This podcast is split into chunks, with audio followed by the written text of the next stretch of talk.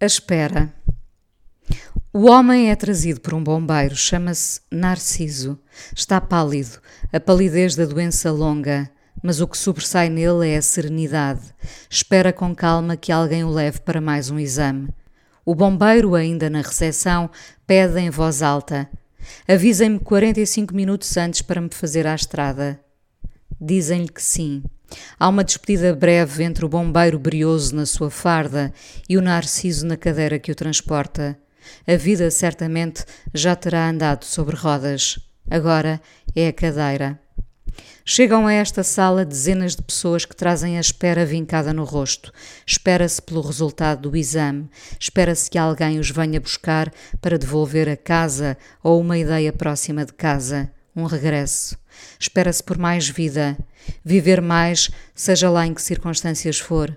Espera-se que alguém olhe para nós muito antes de pensarmos que alguém olhará por nós, pelos nossos. Esperamos que os minutos passem sem que a angústia não nos devore, que um riso nos distraia. Faltam esses risos nas salas de espera. O silêncio é solene e curvamos-nos perante o que não sabemos decifrar: medo ou respeito. O senhor Narciso rodopiou na cadeira de rodas, levado pela enfermeira Tânia, que espalha o amor nesta área. É nova e bonita, o sorriso chega aos olhos. Há pessoas para quem a máscara é transparente, não ofusca o sorriso. Entretanto, chegou um neto a acompanhar os avós. Acompanha-os mesmo. Fala com eles, faz perguntas, soletra o exame que a avó Ana vai fazer. Pergunta ao avô pelo coração. O coração ainda bate.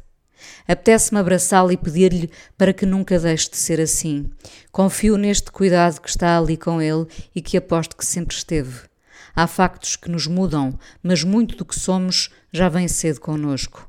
Tarda a sensatez em quem nunca parou para perguntar: O que te dói? Nesta sala somos todos iguais, medimos-nos pela espera. Interneço-me com a bondade em pequeníssimos gestos, o cuidado de explicar a alguém com detalhe onde é a casa de banho, como se chega ao andar de cima, como se deve preparar para o que se segue. Do outro lado do espelho, na televisão, amontoam-se rodapés de notícias tristes, a montanha russa em que a nossa vida se tornou, uma guerra disseminada que está por todo o lado. São raros os dias em que não me lembro do ator brasileiro Flávio Migliaccio, que na sua nota de suicídio tão lúcida dizia: A humanidade não deu certo. Repito-me isto quase todos os dias, até dar certo. Vamos dar certo ainda? O que passou a faltar à humanidade é somente o humanismo, a base de que nos faz gente distinta das outras espécies.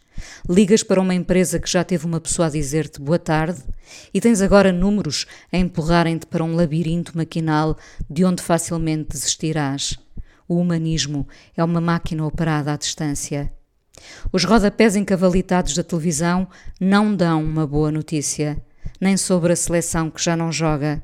São os números que nos dizem: para isto já foste o melhor e agora és o pior outra vez. E isto já ouvimos muitas vezes. O cansaço derruba-nos, impotentes.